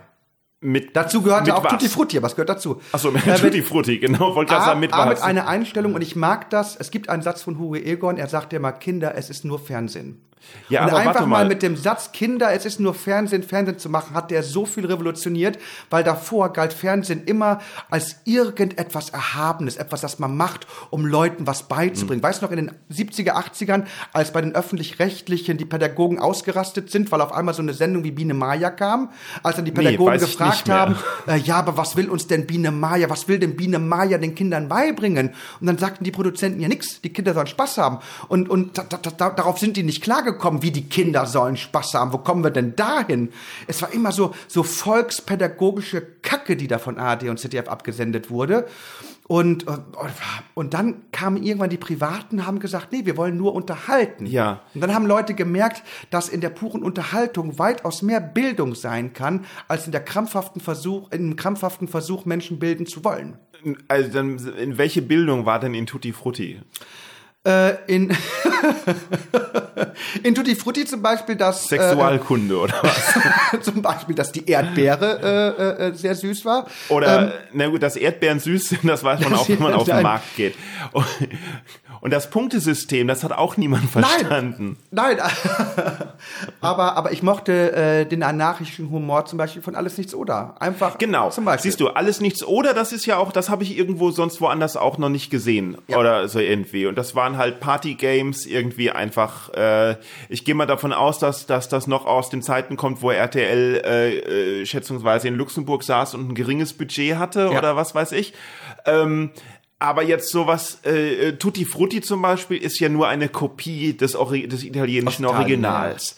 Ähm, ich gehe davon aus, wie das, wenn, also ich, ich kenne das Original natürlich nicht und ich kenne auch Tutti Frutti natürlich nicht. Natürlich nicht. Aber ich gehe davon aus, dass ähm, wenn es im deutschen Fernsehen war, die Kopie des Originals äh, natürlich wieder nur eine schlechte Kopie des Originals war, weil ich kenne nichts äh, außer genial daneben äh, und ähm, Pimp My Ride, was im Fernsehen irgendwie in den letzten Jahren irgendwie innovativ war. Ja. Genial daneben ist auch eine super Idee. Das ist, glaube ich, ich weiß auch nicht, das ist, glaube ich, auch keine Kopie. Alles nichts oder ist, schätzen wir auch keine Kopie. Ich weiß es nicht, aber äh, Tutti Frutti und äh, Samstagnacht Ja, zum das stimmt, Beispiel das stimmt, ja. sind ja nur nach, ist ja nur Nachmachen. Ja, aber manchmal kommt es auch darauf an, wie gut du nachmachst. Ich war von, von, von RTL Samstagnacht auch nie wirklich überzeugt, Nee. weil sie es nicht geschafft haben, äh, Es live eine, zu machen. Eine, eine, ja, und eine deutsche Berechtigung zu haben. Also was ist das Besondere, dass du es für Deutschland machst? Da gebe ich immer so als Beispiel, wenn so äh, Serien für den deutschen Markt äh, produziert werden, zeigen eigentlich Stromberg und Pastewka, dass, dass sie in der Lage sind, ein britisches Format, ich glaube, nee, ein britisches, ein amerikanisches, Curb ist amerikanisch äh, und, und, und The Office ist britisch, äh, das aber für den äh, deutschen Markt äh, äh, dann auch umzuschreiben und ich finde beide Serien brillant. Hm. Aber trotzdem ist es einfach wieder halt eine Kopie. Kopie. Im Gegensatz Ja, aber das zum war ja Beispiel immer, was im, bin ich, war eine Kopie. im Gegensatz ähm, zum Beispiel zum Tatortreiniger. Ah, ja, das stimmt. Ich Ja. dachte, du sagst jetzt nur Tatort, weil dann, weil lass es, lass es nicht mit dem Tatort anfangen, weil da bin ich wirklich, das ist, das ist für mich das Schlimmste, was das deutsche Fernsehen hervorgebracht hat. Das, Was, okay, was hast du in Köln äh, studiert? Ich habe angefangen mit ähm, Ur- und Frühgeschichte. Nur so, dann habe ich dann Also sehr viele Baumringe gezählt und wolltest einfach nur irgendwas C14-Methode studieren. und ja, und das war eigentlich auch für vier Semester sehr spannend. Und dann hast du aufgehört. Nee, und dann habe ich erstmal gewechselt zu Englisch, englische Literatur, ähm, Philosophie und Sozi Soziologie. Ja. Okay. Und dann hast du angefangen mit, äh, also wie, wie bist du dann zur Bühne gekommen? Zur Bühne bin ich, ah, das ist ja das, was ich auf jeden Fall machen wollte. Zur Bühne bin ich gekommen, indem ich dann einfach eine Theatergruppe gegründet habe und relativ zügig dann selber Theaterstücke gemacht habe und nebenbei immer studiert habe. Und dann kam irgendwann Professor Hagengruber, Ruth Hagengruber, eine wunderbare Philosophin. Die hat sich, glaube ich, damals den Vater angeguckt. Der Vater war eine Inszenierung von mir eines Strindberg-Stückes im Café Duddel.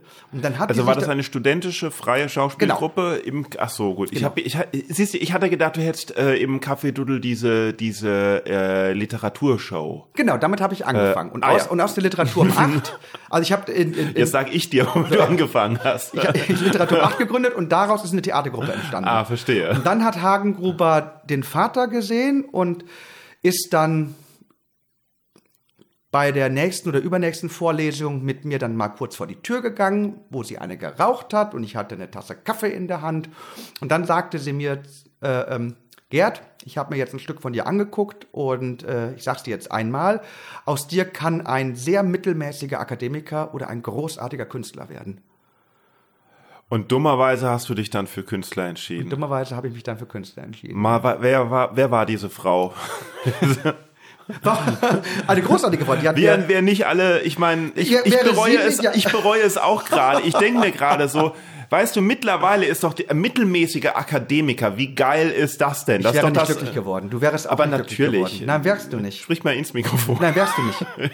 Doch. Nein, du wärst da Natürlich. nicht glücklich geworden. Nein, wa, Als mittelmäßiger mittel, Akademiker. muss Nein. ja nicht mittel, muss ja nicht mittelmäßiger Akademiker in Köln sein. Könnte ja zum Beispiel mittelmäßiger Akademiker in, Ich sag was, in, in, in, in Grönland sein. In dem Intro wurde ja gesagt, dass du auch gerne depressiv bist und das bin ich auch sehr gerne. ich bin nicht gerne depressiv. nee, aber ich bin es einfach. es Also einfach. ich konnte es mir Ich nicht aussuchen. Nein, genauso wie das erwähnte. Volk. Aber, aber darf ich fragen, äh, ähm, in, in deinen Versuchen im Umgang mit der Depression, vielleicht auch mit Panikattacken, äh, äh, äh, wie abhängig warst du dadurch mal zu einer Droge? Ich habe keine Panikattacken. Aufgrund deiner Depression hast du irgendwelche Drogenabhängigkeiten entwickelt. Nein. Und ich sage dir, als mittelmäßiger Akademiker hättest du es und als freier Künstler hast du die Depression immer noch, aber wenigstens bist du nicht auf Droge, da bin ich fest von überzeugt. Vielleicht wäre ich aber gern auf Droge. Ja, ja dann äh, hast du wieder recht. Aber sowas kann auch wieder nur ein depressiver Mensch sagen. Und dafür äh, liebe ich Vielleicht wäre ich gerne auf Droge. Also als also äh, äh, wir wir haben ja dieses Du Beispiel hast noch mit nie der Panikattacken? Nie, nie nachts aufgewacht und wirklich schweißgebadet und du musst. Wie zeigen sich deine Depres ich habe Depressionen? Wutattacken Echt? Fuck. Ja. Und, und wogegen richtet sich die Wut? Äh, gegen Gegenstände und gegen mich. Das heißt in welcher Form? Also Ritzen oder so? Nee, Ritzen, das ist ja Ritzen ist ja keine Wut, äh, ähm, glaube ich jedenfalls. Also weiß ich nicht. Also gestern habe ich den. Also gestern wenn ich böse bin den, auf mich, dann, dann, dann, dann, dann, dann zerfleische ich meine Füße. Das ist so eine ganz Nee, also ich tu mir, gefährliche... ich, also ich tu mir nicht absichtlich weh, weil, weil ähm, äh, ich vom Verstand her ja bereue, äh, äh, vom Verstand Ja. her ja weiß, dass ich das sofort bereuen Ja, würde. ja, ja. Und ähm, äh, wenn ich was durch die Gegend schmeiße, dann habe ich es meistens äh, so sehr unter Kontrolle, dass es eher ein weiches Kissen ist, als irgendwas, was kaputt gehen kann. Okay. Da, äh, aber, aber die, äh, der Impuls Mhm. ist natürlich schon da, den, den MacBook zu nehmen und einfach in die Ecke zu pfeffern. Aber zum Glück bin ich äh, noch schlau genug dabei, dass das nicht passiert, weil ich zum Glück kann ich mir sagen, wenn ich das jetzt mache, bin ich sofort danach noch schlechter drauf Ja. weil äh, der Laptop dann auch noch kaputt ist. Natürlich bin ich auch schlechter drauf, wenn ich das Kissen dann, na, nee, also es ist, nee, man erhofft sich ja davon dann, was weiß ich, gegen die Laterne zu treten oder sowas, wie man das hat, oder ein Kissen zu treten, erhofft man sich dadurch ja dann natürlich, ah, das war jetzt befreiend, das hat jetzt gut getan. Äh, ist es aber nicht. Naja. Also ob du, ob du dir nur vorstellst, die Laterne zu treten oder die Laterne auch zu treten, ist eigentlich kein Unterschied. ne? Der Punkt ist halt, die, die, die, die Übung ist halt, oder das, was ich versuchen muss, ist diesen Punkt gar nicht zu erreichen. Also diesen Punkt, wo es kein Zurück mehr gibt und irgend so ein Ärger rauskommt, äh, da gar nicht erst hinzukommen, sondern vorher, wenn die Ampel halt so langsam auf Rot geht, vorher schon wegzugehen und halt vielleicht mal einen kleinen Spaziergang zu machen oder so irgendwas, um sich wieder äh, zu, zu sortieren. Aber es sind dann halt, es ist ja nicht einfach nur Depress, also es ist ja nicht einfach nur, okay, weil ich Depression habe, werde ich wütend, sondern weil ich halt zu Punkten komme, die ich verstandmäßig dann nicht mehr erklären kann. Also wieso passiert das immer nur mir?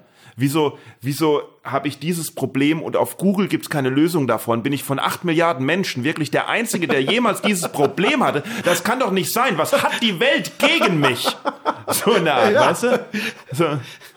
Ja, Ne? ein Und vor allen ja. Dingen als Atheist ist das natürlich schwierig, wenn du dann plötzlich anfängst, so irgendwie zu denken, das kann nicht logisch erklärbar sein, das kann nicht sein, dass Mhm. es immer nur mich trifft. Und aber sich dann zu sagen, dass es tatsächlich nicht immer nur mich trifft, sondern dass das nur meine Wahrnehmung ist, Mhm. Das ist das Schwierige. Stimmt, als Atheist hast du ein Problem, weil als gläubiger Mensch könntest du wenigstens noch sagen, Gott hat was gegen mich persönlich und dann könntest du Gott dafür verantwortlich machen. Was natürlich krass ist, wenn du wirklich gläubig bist und wirklich glaubst, es gibt dort eine allmächtige Kraft, die dann aber etwas persönlich gegen dich hat. Das wäre noch schlimmer, nein. Wäre wär auch nicht schön, aber Aber, Na, aber die Gläubigen, die Gläubigen kriegen das ja hin, irgendwie jegliche, jegliches Schlimme, was ihnen passiert, ihren Gott nicht dafür verantwortlich zu machen, sondern ihm trotzdem dafür zu danken. Also zum Beispiel habe ich äh, eine Netflix-Serie gesehen, es gibt, es gibt The Innocence Files. Das ist über ähm, Leute, die in den USA äh, unrechtmäßig verurteilt wurden, lebenslänglich oder zum Tod oder sowas. Und es gibt das Innocence Project, das jetzt mit DNA-Test und sowas neu so irgendwie, weil in Amerika hat man ja dieses ver vertrackte Jury-System, Ja. wo einfach nur irgendein Anwalt die Jury überzeugen muss und die Jury dann sagt, ja, hängt ihn höher, hängt ihn höher, ne? so, und dann war da, ging es da um Geschichten von Leuten, die halt nach 18 Jahren, 20 Jahren on Death Row oder sowas durch DNA-Beweise oder beziehungsweise weil der echte Mörder gefunden wurde, äh, dann endlich freigelassen wurden. Ne? You are free to go, wurden ihnen gesagt. Und alle jubeln auf und springen auf und sagen, thank you God, thank you God. Thank you. I know the Lord was there. It was a hard time, but I know ja. the Lord was there for me. And I want to thank. Und ich denke so, sorry, Mann, wenn der da wäre für dich, dann wärst du nicht Ja. 18 Jahre im Gefängnis. Ne? Oder keine Ahnung, irgendwie, wenn, wenn irgendwelche, ich war ja in den USA, war ich ja in einer sehr, sehr christlichen Familie Austauschjahr machen. Das waren ja Leute, die die Bibel wörtlich gehalten haben, also das Land, wo Honig und, und, und äh, Milch. Milch. fließt. äh, war- Aber nicht so Christian Science, oder? Nein, nein, nein, nein. Christian Science auch wieder, die sind ja hier um die Ecke. Äh, Gibt's die in Köln auch? Gibt's auch in Köln. Wow. Und da ist ja wieder die Intre, Intre an Christian Science Leuten, also das sind ja auch die, die halt Krankenhausaufenthalte ablehnen und sowas. Genau. Und an denen ist ja auch sehr interessant, dass sie eine sehr, sehr smarte Tageszeitung, die Christian Science Monitor, ich weiß nicht, ob, es könnte sein, dass der jetzt pleite gegangen ist, aber die haben eine sehr schlaue, intelligente, ordentliche, objektive Tageszeitung. Und nur ihre kleiner Bereich, was, was ihr Glauben angeht, sind sie komplett, Ja. ähm, ähm, wie heißt das? Ähm, Tunnelblick, Scheuklappen, ne? Tunnelblick. Ja, ja, Scheuklappen, genau. Ja, so. Aber ähm, äh, wo war ich jetzt stehen Aber geblieben? da, aber da sage ich immer, weißt du, am Ende interessiert mich gar nicht so sehr, was für ein beklopptes Zeug eine Religion glaubt. Ja. Weil, weil wirklich bei Religion bin ich mittlerweile da angelangt, dass ich sage, am Ende interessiert mich nur, was für Taten kommen denn aus dieser Religion oder was macht denn so die Mehrheit dieser Gläubigen so im Alltag? Ja, aber- ich gebe mal so ein Ja, Beispiel. pass ich zum Beispiel bin komplett cool mittlerweile mit den Mormonen. Und das hat was natürlich mit dem Musical The Book of Mormon zu tun, aber auch mit der Art und Weise, wie sie damit umgehen. Weil andere Leute hätten Dinge hochgejagt über, über dieses Musical. Und die Mormonen sind so cool damit. Die haben sogar, die haben sogar Werbung geschaltet in den Programmheften von The Book of Mormon. Das Mit dem halte ich für ein mit- Gerücht, mit dem, das glaube Mit ich dem dir schönen nicht. Slogan, äh, The Book is always better. Doch, haben sie gemacht. Das glaube ich dir nicht. Doch. Ach, Die Mormonen sind super cool. Ja. das, das schaue ich gleich nach. Guck's nach. Auf dieses Musical Guck's oder nach. so irgendwie. Aber ähm, vor allen Dingen sind sie auch nicht alle unbedingt so cool, weil äh, so cool sind sie nun auch nicht, dass sie, dass sie zuerst keine Schwarzen reingelassen Natürlich. haben Natürlich. und und dass der Mann äh, irgendwie das Sagen hat und Ja. dass äh, äh, äh, die Vielehe ähm, äh, lange Zeit noch erlaubt war. Aber solange so. die, solange also die ja so niemanden cool zwingen, sind die nicht. solange die niemanden zwingen, wenn, wenn, wenn die ihr Leben so führen wollen. Naja, Zwang ist, Zwang wird nicht nur durch, durch Gesetze und Lehren ausgeübt, sondern auch äh, ein bisschen unterschwelliger auch. Ja, da, ja, ja, ja Na, das also stimmt. Das kannst es du so nicht sagen. Ja, aber Wenn es du macht doch einen Unterschied, ob eine, ob, eine, ob eine private Gruppe das macht. Weil die wird mich am Ende nicht so zwingen können wie die katholische Kirche. Äh, ja, aber Es da, da aber ist das Problem, dass die katholische Kirche, das Problem ist nicht die katholische Kirche, das Problem ist, dass die katholische Kirche zum Beispiel in Deutschland einen Staatsvertrag mit Deutschland hat und dass die katholische Kirche mit der Waffengewalt des deutschen Staates gewisse Regeln durch, durchboxen Das darf. ist nicht, das, ist das Problem. Es ist dass nicht, die, nein, dass das, die sind- das katholische ist auch Kirche ein Problem. wurde. Es ist auch ein Problem. Du kannst nicht sagen, das ist nicht das Problem, das ist das Problem, sondern es sind alles Probleme. Es macht aber einen Unterschied, ob, ob ein Volltrottel eine Waffe trägt oder nicht. Und die katholische Kirche ist bewaffnet und darf mir was sagen und Wo die denn die Mormonen nicht. katholische Kirche bewaffnet? In, in dem Moment, wo sie zum Beispiel äh, mit, mit dem Staat zusammenarbeiten darf, wo der Staat gesagt hat, ich treibe äh, für, den, äh, für die katholische Kirche die Steuern ein. Und der, und der Staat ist bewaffnet. Danke. Ach so, ja, aber die, die, die oder, evangelische oder, oder Kirche darf ja auch Steuer Feiertage, eintragen. wenn ich, wenn ich äh, Karfreitag tanzen möchte, darf ich nicht. Und wenn ich tanze, dann bekomme ich Strafgeld. Wenn ich das Strafgeld nicht bezahle, lande ich irgendwann im Knast. Und Weil am meinst- Ende wird der Staat immer alles mit Gewalt durch, durch Und du meinst, in Utah gibt es keinen mormonischen Feiertag oder so? Nein, Nein?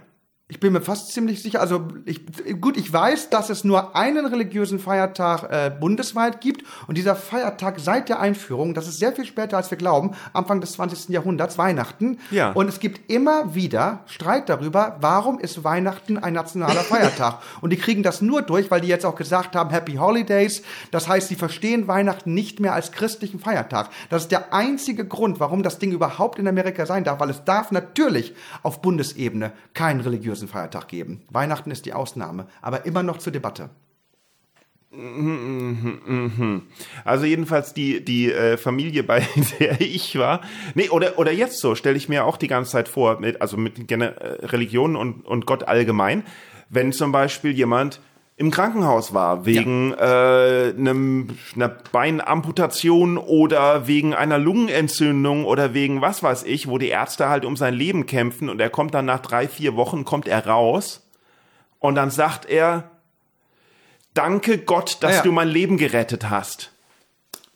Punkt, Ende aus. Ja. Und die Ärzte stehen da und sagen, warum? Warum, warum habe ich mich überhaupt bemüht? das, das würdest du als depressiver so, Wenigstens Arzt ein Danke wäre mal angebracht. ähm, ich glaube, Ärzte sollten nicht arbeiten, weil sie ein Danke erwarten. Weil das wäre, das wäre, das, es gibt gewisse, es gibt gewisse Berufe, die macht man nicht, um gemocht zu werden. Dazu zähle ich übrigens auch die Kunst. Ich halte es für Künstler und Künstlerinnen sehr schwierig, wenn sie auf die Bühne gehen, weil sie gemocht werden wollen. Weil das ist nicht unsere Aufgabe. Unsere Aufgabe ist es, dass wir die Menschen lieben und für diese Menschen Kunst machen. Aber da kannst du mir jetzt widersprechen, weil du siehst das vermutlich anders. Wieso soll ich das anders sehen? Ich habe nur gedacht, dass ich das. Äh weil, weil ich habe manchmal das Gefühl, dass du, ich dass du ja auch damit so ein bisschen kokettierst, dass du ja gerne auch das Publikum nicht magst. Aber das ist in Wirklichkeit nur eine Rolle. Ne? Ich, mag, liebst na, ich mag nicht das Publikum nicht, ich mag Menschen nicht. Ach so, ja gut.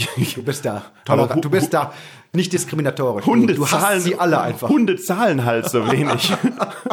Kennst du den Steve, den Steve Martin Auftritt, wo er, wo er sagt, er macht jetzt Comedy für Hunde Nein. und so und dann, den, den, da gibt's, hat er zweimal gemacht. Einmal bei Johnny Carson und einmal bei äh, dem anderen. War, entweder war es bei Joan Rivers, nee, es war glaube ich bei, oh, wie hieß denn der andere? Ist, äh, Dick, Dick Cavett, Dick Cavett, Cavett. glaube ich. Ich bin mir nicht sicher, aber musst du mal schauen, Steve Martin und Dogs auf YouTube eingeben und er macht da Comedy vor Hunden und die Hunde benehmen sich natürlich total daneben. Die sind natürlich komplett desinteressiert. Klar und gehen dann einfach weg und sowas auch. Es geht alles total schief, aber es ist halt so. Steve Martin ist auch ein bisschen schuld daran, dass ich Amerika kennenlernen wollte, wegen wessen, wegen welches Films, wegen welchem Film. LA Story. Nein. Weiter. Äh, es gibt, es gibt einen Film, es gibt einen Film, der, der spielt so im, im, im, großen Teil Amerikas und der fährt dann da auch durch Amerika durch. Trains, Drei Amigos. äh, äh, Planes, Trains and Automobiles. Ich weiß nicht, ob es die richtige ah, Reihenfolge mit, ist. Im äh, Deutschen Ticket für zwei. Mit ähm, John Candy. Ähm, John Candy. Das ist ein, ein großartiger Film, komödiantisch auch eine Erweckung. Auch ein Film, der quasi auf Deutsch nachgedreht wurde mit hier äh, Habe ich gehört Stromberg und noch nicht gesehen. Und, nee, habe ich auch nicht gesehen. Muss ich auch nicht. Ähm, aber, aber das Original hat mich auch äh, äh, so beeinflusst und beeindruckt, dass ich, glaube ich, da das Remake nicht sehen möchte, weil da ist man dann nicht objektiv. Okay, wie hast du dann dieses, wie hast du dann das, äh, dein, mit, mit, also mit Kunst gegen Bares angefangen? Wie kamst du da drauf? Äh, Kunst gegen Bares ist eine Show, die ist entwickelt worden, weil ich im Café Duddel, da wo ich die Literatur um acht und die Theaterstücke gemacht habe, äh, da habe ich Burkhard Schmiester kennengelernt und der hat das Severinsburg Theater geleitet, ja. was dann aber nicht mehr Severinsburg Theater hieß, sondern dann Eiffelturm Theater hieß, weil es dort eine neue Intendanz gab. Aber tatsächlich 2007 bin ich dann wieder äh, eingestiegen äh, ähm, in, in diesem Theater. Und 2008 wurde es dann wieder Severinsburg Theater und äh, man brauchte eine Intendanz und eine Leitung und äh, da bin ich dann derjenige gewesen, der das Glück hatte, das Theater leiten zu dürfen. Und dann habe ich ein paar Jahre das Theater geleitet und es war mir von Anfang an klar, dass ich es auf jeden Fall als freies Theater machen möchte. Und äh, ich weiß, äh, es gibt in Köln viele freie Theater, aber die sind in Wirklichkeit nicht freie Theater, weil für mich ist freies Theater nur ein Theater, das keine Zuschüsse bekommt. Das heißt, sobald es irgendwelche Zuwendungen von der Politik gibt, bist du nicht mehr frei, weil du dann halt von den Zusch äh, Zuschüssen abhängig bist. Sowas sagen aber auch nur Leute, bis sie Zuschüsse bekommen. Natürlich. Ja. Wenn ich die bekomme, dann hätte ich die auch genommen. Aber äh, äh ich, ich, ich könnte dann nicht mehr ähm, guten Gewissens sagen, dass ich frei bin, sondern ich wäre dann Ja, halt wenigstens für diese Produktion in einer gewissen Form abhängig. Wäre ich im freien Markt auch, aber dann bin ich eben vom freien Markt abhängig und das definiert dann für mich halt die Freiheit. Aber wurscht. Und weil ich halt einen Weg gefunden habe, finden wollte, wie ich ohne Förderung und ohne Subvention überleben kann und dennoch die Künstlerinnen und Künstler bezahlen muss, weil eins fand ich furchtbar, es gab unglaublich viele offene Bühnen, wo Leute kein Geld bekommen haben, wenn sie aufgetreten sind. Habe ich geschaut, also kann ich irgendwas entwickeln, wo der Künstler und die Künstlerin Geld bekommt, wo das Publikum auch bereit ist, es zu bezahlen, weil äh, ich muss ja trotzdem äh, mit den subventionierten Theatern kon konkurrieren. Ich kann ja keine höheren Preise nehmen, weil dann werden die Leute sagen, warum ist das Severinsburg Theater teurer als all die anderen Theater? Und, und so habe ich dann halt gedacht, hm, kriegen wir irgendwie eine Show hin, wo das Publikum einfach selbst entscheidet, was die Kunst Okay, wert ist. jetzt und nur, kam nur der kurz, um das ein bisschen, Wahres. Ja. nur kurz um ein bisschen zu straffen. Kunst gegen Bares funktioniert so: Die Künstler treten auf äh, und am Ende des Abends kriegt, kriegt jeder Künstler ein Sparschwein und das Publikum schmeißt halt äh, ins Sparschwein so viel rein, wie sie wollen. Genau. Und wer, der Künstler, der am meisten Geld am Abend hat, ist sozusagen der Gewinner, also die Kapitalistensau der Woche. Genau. Äh, äh, die, die Show hast du einfach angefangen wöchentlich zu machen im Ja. Severinsburg Theater. Mittlerweile ist die Show im Art Theater und ist jede Woche quasi ausverkauft. Wie war das? Wie lange gibt es die Show schon und wie war das am Anfang? Ähm, es gibt sie seit über zwölf Jahren. Und am Anfang war es natürlich nicht immer voll. Es ging mit sieben Leuten los, davon waren fünf Künstler, damit ist alles gesagt. Äh, dann kam aber relativ zügig schon so die erste Presse, die das spannend fand. Das war schon im Februar, also ein paar Wochen später. Und da gab es wirklich eine richtig, richtig gute Kritik und da kamen dann ein paar mehr.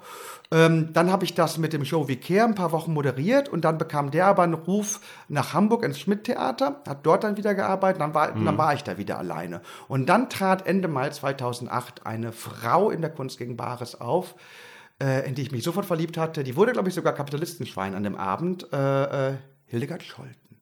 2008 war das erst? Ja, und dann habe ich gesagt, Mensch, Frau Scholten, äh, Wollen Sie die Show nicht moderieren? wollen Sie, wollen Sie die Show nicht moderieren mit mir? Und dann hat die sich Bedenkzeit äh, ausgebeten und kam nach einer Woche wieder und sagte ja. Und äh, wie ich jetzt weiß, hat sie halt äh, in der Woche beschlossen, das mache ich und äh, äh, das gebe ich auch nicht mehr her. Und das war auch gut so, weil jetzt läuft das und, und wirklich damit hat die Show ein, ein, ein, ein Turbo-Boost bekommen. Weil natürlich, also wer die Frau einmal erlebt hat, weiß. Also so. Und dann äh, waren wir in sehr kurzer Zeit sehr rappelvoll. Ja, also ich habe mir, ähm, als ich den Boeing Comedy Club äh, angefangen habe, habe ich halt äh, äh, als Vorbild quasi genommen, dass du gesagt hast, halt, wir, wir haben einfach gesagt, wir machen die Show jede Woche. Ja. Ne? Ob, äh, das Publikum wird dann schon kommen. Ja. Ne? Irgendwie, wohingegen andere Comedy-Shows es so gemacht haben, sie machen die Show halt einmal und schauen mal, wie es ist und dann setzen sie den zweiten Termin an und dann arbeiten sie sich langsam von dreimonatig auf einmonatig oder so irgendwas. Und ich habe halt auch so gedacht, na, so, so wird's schwerer, wenn ich einfach etabliere, Donnerstag ist Boeing-Tag zum Beispiel, dann wird das besser hinhauen. Das habe ich daher. Ich bin auch öfters Und du bei... hast recht, Boeing lief dadurch auch großartig. Das war dein Name. Also man Ja. braucht einfach jemand, der Mut hat zu sagen, äh, ich mache das, auch wenn es die ersten Monate schwierig wird. Weil ich der Leiter des Theaters war, hatte ich niemanden, der es mir verbieten konnte. Ja, es war... Und am äh, Ende war das, war das die erfolgreichste Produktion. Und ähm, Es war gab- ja auch schwierig es anfangs. Es war total schwierig. Ich habe ich hab, ich hab deutlich mehr Geld verdient mit, mit Kaufmann von Venedig, eine wunderbare Inszenierung. Es gab Theaterstücke, die richtig erfolgreich waren, wo richtig schnell richtig viel Cash kam. Und dann aber war natürlich die Inszenierung nach 10, 11, 12 Aufführungen ausgespielt und dann musste es eingestellt werden. Ja. Und bei Kunst gegen Bares war es genau andersrum. ging Es dann immer sich- weiter. es ging Ich habe allerdings, ähm, ich bin da auch öfters aufgeregt. Ich hatte teilweise meine ersten Auftritte äh, sozusagen auch da oder beziehungsweise meine ersten Auftritte als Comedian oder als Musikcomedian, weil ähm, es ja erstmal ich um die Ecke äh, gewohnt habe damals und immer vorbeigekommen bin, als das noch im Severinsburg Theater war, einfach nur um zu schauen und dann gedacht habe, okay, wenn genügend Künstler sind, trete ich nicht auf. Wenn äh, nicht sind, melde ich mich. Ne? Oh, mittlerweile ist das ja Monate äh, im Monate voraus schon belegt.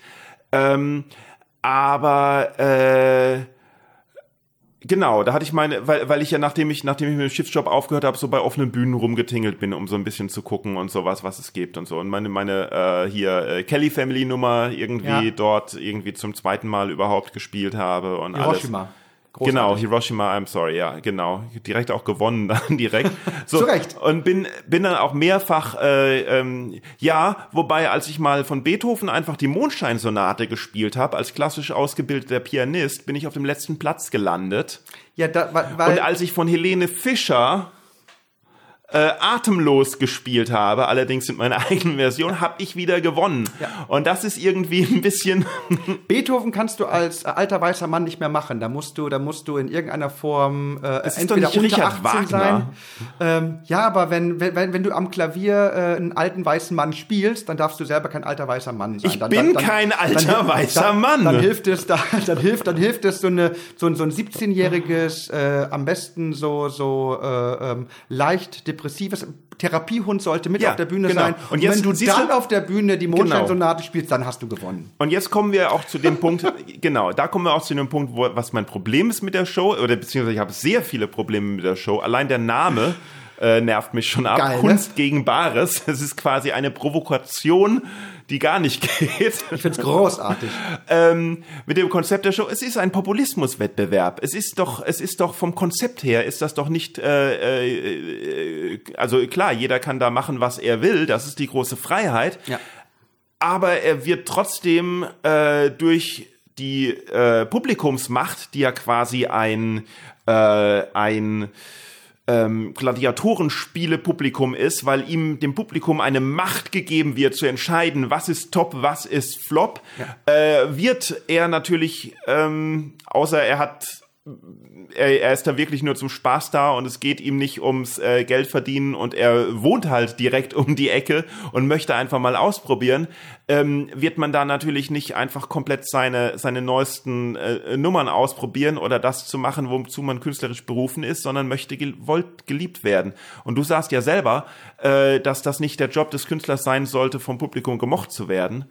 Und aber, aber das Konzept der Show ähm, ist ja eigentlich, wer am meisten vom Publikum gemocht wird, geht mit am meisten Geld zu, nach Hause. Ähm, gut, dass du den letzten Satz so formuliert hast, denn tatsächlich geht der nach Hause, der am meisten gemocht wird, nicht der, der am meisten gemocht werden möchte. Und das ist eben dieser ganz, ganz große Unterschied. Und ähm, Abhängigkeiten gibt's im Theater immer. Also entweder bist du vom Publikum abhängig oder äh, halt von dem Intendanten, der dann auch eine eigene politische Agenda hat oder irgendwelche anderen Sachen. Das heißt, du weißt immer, dass du irgendjemandem gefallen musst, ansonsten bist du nicht mehr lange da.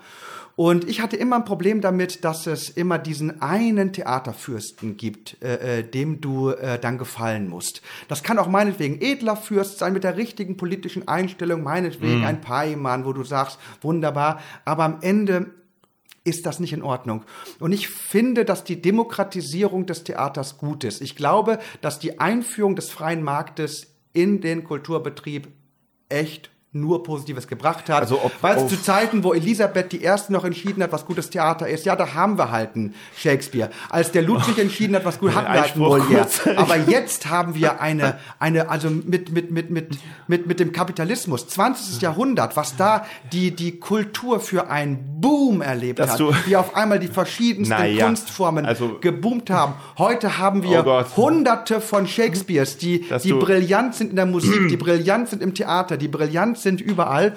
Und Also, dass äh, du weil jetzt nach wir 51 Minuten damit anfängst, wo ich eigentlich keine Zeit mehr habe zu widersprechen, ist schon Du ein weißt, bisschen du musst nicht widersprechen, bisschen weil du weißt, du du Also, wei- weil du weißt, Dingen- dass ich recht habe. Nein, ich also was was hinter hinter äh, äh, der der Gleichsetzung von äh, Demokratie mit äh, freier Marktwirtschaft kam, da habe ich schon gar nicht mehr, da habe ich schon gar nicht mehr zugehört. aber dann- aber das sind mal- komplett unterschiedliche Das Begriffe. sagst du. Dann, dann machen wir Das das. Nee, finde ich nicht. Aber machen wir das. Für mich war wichtig, dass das Publikum entscheiden darf. Weil, weil ich glaube an Demokratie und ich glaube, dass wenn glaube wir, nicht, wenn dass- wir, ja, ich- wenn wir, wenn wir eine Mhm. Staatsform entwickelt haben, wo äh, das Volk sogar darüber entscheiden kann, äh, äh, wen es wählt als als Oberbefehlshaber, also eigentlich auch darüber entscheidet, welche Kriege, ob Kriege geführt Okay, werden schön, oder nicht, aber- glaube ich, dass das Volk in der Lage ist, darüber zu entscheiden, was gute Kunst und Kultur ist. Aber das Mir war es aber wichtig, um es, um, um es kurz zu sagen, dass es nicht durch Händeklatschen oder durch Grölen ist, Nee, weil oh, dann gewinnt die. Narrentrompete, sondern Ja, ich möchte, dass die Leute äh, äh, durch, durch, durch ihre Hände Arbeit, also mit ihrem Geld, das, was sie selber erwirtschaftet haben, am Ende sagen, was es wert Aber war. das Publikum Und du kannst der entscheidet Kunst doch gegen schon- Ware eine Sache nicht vorwerfen, dass bei uns nicht gerade auch die Dinge, auch wenn du mit deiner blöden Mondscheinsonate nicht gewonnen hast, gibt es durchaus Leute, die mit sehr ernsten, mit sehr traurigen Kunstwerken abgerockt haben, weil am Ende das Publikum besser ist als sein Ruf und wenn es um den Wert der Ja, eigenen Hände abgerockt. Arbeit geht, unterstützen sie auch die hohe Kultur. abgerockt haben, wenn an dem Abend nicht zufällig ein 17-jähriges Mädchen da war, das äh, aus, Ja. ihrem, aus ihrem Tagebuch vorgelesen hat. Aber ähm, ah, jetzt, äh, jetzt, das Publikum entscheidet doch schon mit dem Kauf seiner Eintrittskarte. Das ist doch schon der demokratische. Nein, das dann- ist doch schon, da- das da- ist doch da- schon die Demokratie. Nee, da das Publikum soll doch nicht. Stell dir mal Nee, nee. vor, stell dir mal vor, das Publikum geht ins Theater, um sich Romeo und Julia anzuschauen und und entscheidet dann Ende, wer von den Schauspielern wie viel Geld kriegt. Nein, nein, dann ist, äh, wenn, wenn es so ist, dann entscheidet die Leitung. Wenn du eine Eintrittskarte, dann von, von diesem Geld werden die Künstler direkt bezahlt. Das heißt, die An- Verantwortung hat die Theaterleiterin, der Theaterleiter. Äh, Die haben vorher ausgewählt, die haben entschieden, was gut ist, die haben gecastet, die haben das Ding produziert äh, und deswegen geben die 20 Euro an das Theater und das Theater gibt das Geld dann an die Künstler weiter. Hier ist das so. Die Leute geben das Geld direkt an die Künstler und an die Künstlerinnen Ja. und entscheiden dann. Also das ist der große Unterschied. Deswegen ist natürlich Theater ist keine Demokratie. Es Man- sei man, denn, äh, man- Theater ist auf dem Marktplatz. Und da hat Shakespeare übrigens die meiste Zeit gespielt, wenn er nicht von der Elisabeth dieses scheiß Lobtheater drum, hingeknallt am bekommen hat. reden kann. Ähm, man, äh, man tut dann natürlich auch schön die Verantwortung abgeben ähm, als, Tut als man das? Theatermacher. Tut, tut. man gibt natürlich schön, das kann ich alles rausschneiden. Ich habe diese Macht. Ich habe ein Schnittprogramm. Ja. Man gibt als Theatermacher natürlich äh, die Verantwortung ab, dass es auch ein schöner Abend wird. Ja, richtig. Gut. Du hast, Warum widersprichst du mir da jetzt nicht? nee, weil, weil, weil, weil du damit einen, einen sehr lustigen und sehr brillanten Moment äh, äh, meines Konzepts erkannt hast. Ja, das gehört dazu. Und ich habe Spaß daran, zu Ja. sehen, was da passiert. Ich wollte das ja anders machen. Also ich, ich fände das cool. Ich fände es cool, wenn quasi Kunst gegen Wahres genauso gemacht wird, wie du sagst, und die Leute schmeißen am Ende ihr Schwe- alles so in den Schwein und so irgendwas, schmeißen am Ende ihre, ihre Vorlieben in, zu, zu jedem Künstler und du nimmst dann am Ende einfach alles Geld und schmeißt es zusammen in einen Topf und sagst, sorry mal, liebes Publikum, was seid ihr denn für Leute? Nur weil es euch passt, soll der jetzt mehr Geld kriegen als der andere, der, den, mit dem ihr einfach gerade nichts anfangen könnt? Nee, hier kriegt jeder dasselbe. Pech gehabt. Kannst du machen. Äh, äh, ähm, ich, ähm, dann würdest du aber äh, deine Ideologie, die ja sehr schön ist, Dem Publikum aber, aufzwängen. ja und über die Freiheit stellen. Und äh, für mich Über wessen Freiheit? Äh, über die Freiheit des Publikums entscheiden zu können. Und für mich ist das ein Konzept, wo ich, wo ich äh, Leute auch im Publikum mal mit ihrer Freiheit äh, äh, etwas zu entscheiden, äh, konfrontieren will. Dass die Leute Mhm. mal wirklich spüren, was ist mir Kunst und Kultur eigentlich wert? Nach welchen Prinzipien bewerte ich?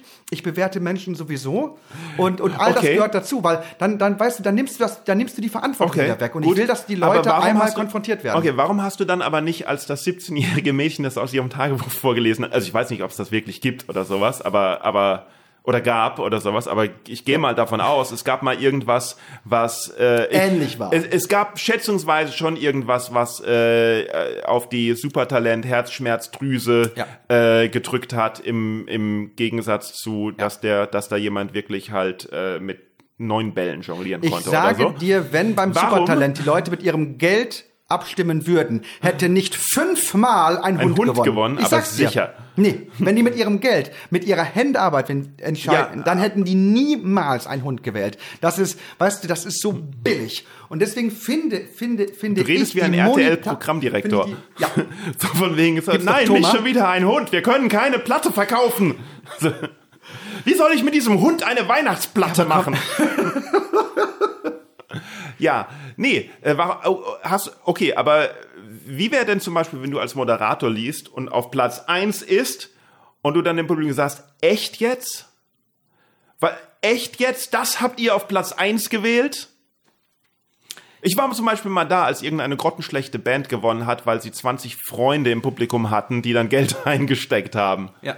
Die Sache, die Sache ist, wenn ich das machen würde, wenn ich die Bewertung vornehmen würde, dann würde ich einen wichtigen Moment des Konzepts kaputt machen. Ich will, dass das Publikum sich selbst damit auseinandersetzt. Du willst, Gedanken du willst macht. quasi jegliche Verantwortung von dir abgeben. Ich will, dass die Menschen die Verantwortung für die Kunst entwickeln, die ich versuche täglich zu leben und die ich glaube unglaublich Warum willst du notwendig das? ist, weil äh, uns Kunst zum Menschen macht. Wenn, wenn, wenn uns etwas vom Tier unterscheidet, dann die Fähigkeit, Geschichten zu erzählen und äh, äh, Welten zu erschaffen in unseren Köpfen. Du möchtest und das also ist das so, Publikum- das ist so wichtig. Und wenn wir, wenn wir jetzt gerade auch in Zeiten äh, von Corona-Krisen sehen, mit welcher Leichtigkeit, mit welcher Leichtigkeit die Kultur zu einem nicht systemrelevanten Beruf erklärt wurde, äh, ähm, erschaudert etwas in Du mir. möchtest also das Publikum zu Menschen machen. Nein, ich möchte äh, äh, dem Publikum zeigen, äh, dass das völlig okay ist, dass wir Menschen sind. Aber weil, weil du gehst, also gehst du davon aus, dass die was nicht wissen, was du weißt. Nein, das wissen alle. Aber es gibt einen Ekel. Es gibt, ich glaube, das merke ich bei mir selber. Es gibt so einen gewissen Ekel äh, der Menschheit äh, gegenüber. Äh, was vielleicht auch ein bisschen was damit zu tun hat, dass man immer Angst hat vor dem Gegenüber, weil ne, der andere mit seinem freien Willen kann mir Dinge antun, Ja, aber die wieso, ich nicht fühlst, einschätzen wieso kann. fühlst du dich berufen, denen was zu erzählen? Ähm, weil wir, weil, weil ich glaube, jeder Mensch entwickelt irgendwann so einen Moment, wenn er richtig reinhört, wo immer das herkommt. Einige Leute sagen, es kommt von Gott, das kann ich jetzt nicht sagen, aber es gibt so etwas, was es im Englischen äh, heißt Purpose in Life. A Purpose. Und ich habe irgendwann gehört, dass mein Purpose es ist, äh, äh, den Leuten zu sagen, wie toll das ist, dass wir in dieser kurzen Zeit, wo wir hier sind, das Menschsein in all seinen äh, äh, Arten genießen können und dürfen. Und das ist mein Purpose of Life. Warum mache ich es? Ja, da bin ich, äh, ja, da habe ich was zu sagen. Okay, sehr schön. Ein gutes, das, da passt ein gutes Ende. Jetzt haben wir gar nicht über Stand-up geredet. Jetzt haben wir gar nicht über Stand-up-Comedy geredet, über, über das du ja auch äh, äh, Stand-up-Comedy machst und eine Stand-up-Comedy-Sendung gemacht hast. Aber wir sind äh, Comedy-Show gemacht hast. Aber wir sind komplett ähm, vom Thema halt abgedriftet. Aber trotzdem Tja. war es ja sicherlich sehr interessant. Ich fand's auch toll. Und ähm, Beim nächsten ähm, Mal dann. Ich scha ja, beim nächsten Mal Wenn dann würde ich sagen. darf. Schade eigentlich, dass wir uns gar nicht so richtig in die Wolle gekriegt haben. Darauf haben sicherlich alle gewartet, glaube ich. Das hat aber auch ein bisschen was damit zu tun, wie wir nach außen rüberkommen. Ähm. Wie Und das kommen wir denn nach außen rüber? als Leute, die sich jetzt nicht so unbedingt mögen. Und tatsächlich ist das ja auch so, dass wir uns äh, Meinst du das wirklich? Meinst du nicht, dass der Welt eigentlich Gerd Bührmann und Manuel Wolf komplett egal sind und wir uns das nur denken? Ja, wahrscheinlich hast du recht. Ja. Wahrscheinlich hast du wieder recht. Wahrscheinlich muss ich dir einfach heute sehr oft Genau, recht das geben. ist das Ding. Ich habe halt einfach immer einfach recht. ja. Und, und jetzt bin ich gerade in einer Situation, wo ich das anerkennen und akzeptieren kann. Der Streit kommt ja immer nur dann, wenn ich jetzt nicht akzeptieren kann, dass du recht hast. Und, und wo? Okay. Äh, und wann wechselt das? Ist das äh, stimmungsbedingt oder oder wie ist das? Ähm,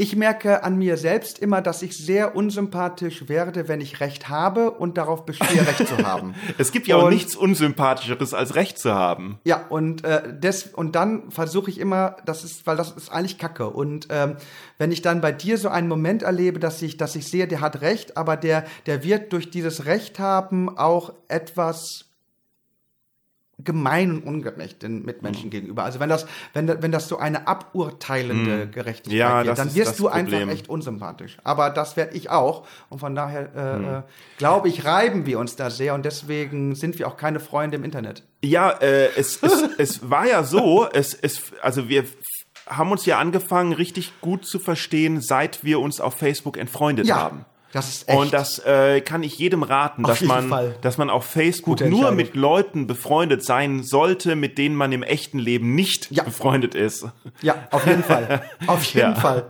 jeden Fall. So.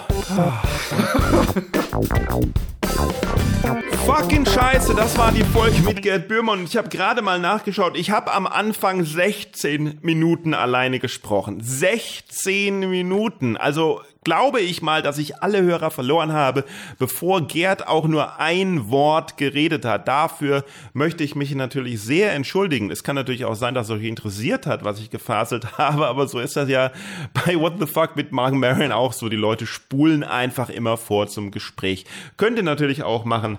Äh, da könnt ihr natürlich auch machen wenn ihr wollt. Hey, äh, so, was zum Ende noch zu sagen. Ähm, ich habe eine Sache verpasst, bei Gerd drauf einzugehen, weil er hat gesagt, dass er sich am Fuß verletzt und das, ich war da in dem Moment, wo er das erzählt hat, irgendwie mit was anderem beschäftigt, wahrscheinlich mit mir selber, dass ich das gar nicht so ganz mitgekriegt habe und dann nochmal gemerkt habe, shit, was hat er denn da eigentlich gerade gesagt und was da wirklich los war, das würde ich wirklich sehr, sehr gerne äh, nochmal wissen. Und wir haben überhaupt so viele Sachen noch, über die wir sprechen müssen. Deswegen werde ich Gerd sicherlich nochmal in einer weiteren Staffel mh, einladen.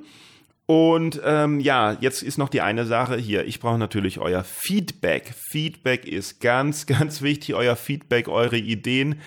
Geht auf boingcomedy.de, schreibt auf mail at boingcomedy.de. Das nächste, was kommen wird, ist irgendwie so Patreon oder Steady, irgendwie Hilfen mit dem Podcast. Aber auf jeden Fall, jetzt ist schon mal klar, Podcast Homepage zurzeit immer boingcomedy.de. Geht dahin, vergnügt euch, schreibt mir über das Kontaktformular oder schreibt einfach mail at boingcomedy.de, weil äh, ich brauche auch für den Anfang neue Vorschläge. Ich habe euch heute Boing-Dioten genannt. Wir hatten schon Boinguren, Boingusten, Boingonauten, äh, Boingthusiasten, Boingländer. Hm, wie kann man, was kann man noch alles am Anfang sagen? Da brauche ich eure Vorschläge, sonst gibt's keinen, keinen, keinen Podcast mehr. Fertig, dann ist aus. Ja, komplett aus. Das war's dann. Ich höre auf. Wenn mir keiner eine Mail schreiben kann, höre ich auf. So, nee, ich höre nicht auf. Ähm, äh, ich mache einfach weiter weil ich habe ja noch so viel Gespräche. Ich könnte noch mal, äh, was mich übrigens, also wenn ihr auch was Ernsthaftes schreiben wollt, äh, was mich interessieren würde, weil ich, ich hatte so viele technische Probleme, die Episode mit Lisa Koos, auch eine sehr geile Episode zu schneiden. Und da würde mich echt mal interessieren, wie ihr findet, dass sich das angehört hat, die Episode. Waren die beiden Stimmen gleich laut? War eine Stimme lauter als die andere?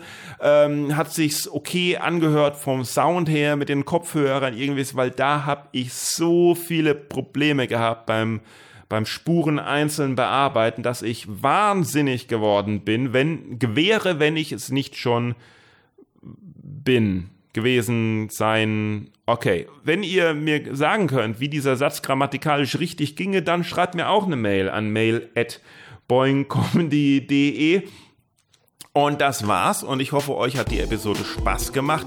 Nächste Folge haben wir Thorsten Schlosser zu Gast. Thorsten Schlosser, ein wahnsinniger Mensch, ein wahnsinnig lustiger Mensch, ein super Comedian, der auch am 11. Juli eigentlich zu Gast, äh, nicht eigentlich, der auch am 11. Juli tatsächlich zu Gast ist bei Boing Comedy Open Air in der Lutherkirche. Geht auf boingcomedy.de und schaut da rein und folgt uns auf Social Media, Twitter, Facebook, Instagram, YouTube, überall Boing Comedy Club und Manuel Wolf, Wolf mit 2F. Ich bin off. Tschö. Tschö, stopp, stopp, stopp. Tschö sage ich nie mehr in meinem Leben. Das ist das erste Mal, dass ich das in meinen 823 Jahren gesagt habe. Ich will nicht Tschö sagen. Ich wollte auf Wiedersehen sagen. Oder was auch immer ich sagen. Wie soll ich mich verabschieden? Schreibt mir Manuel Wolf off.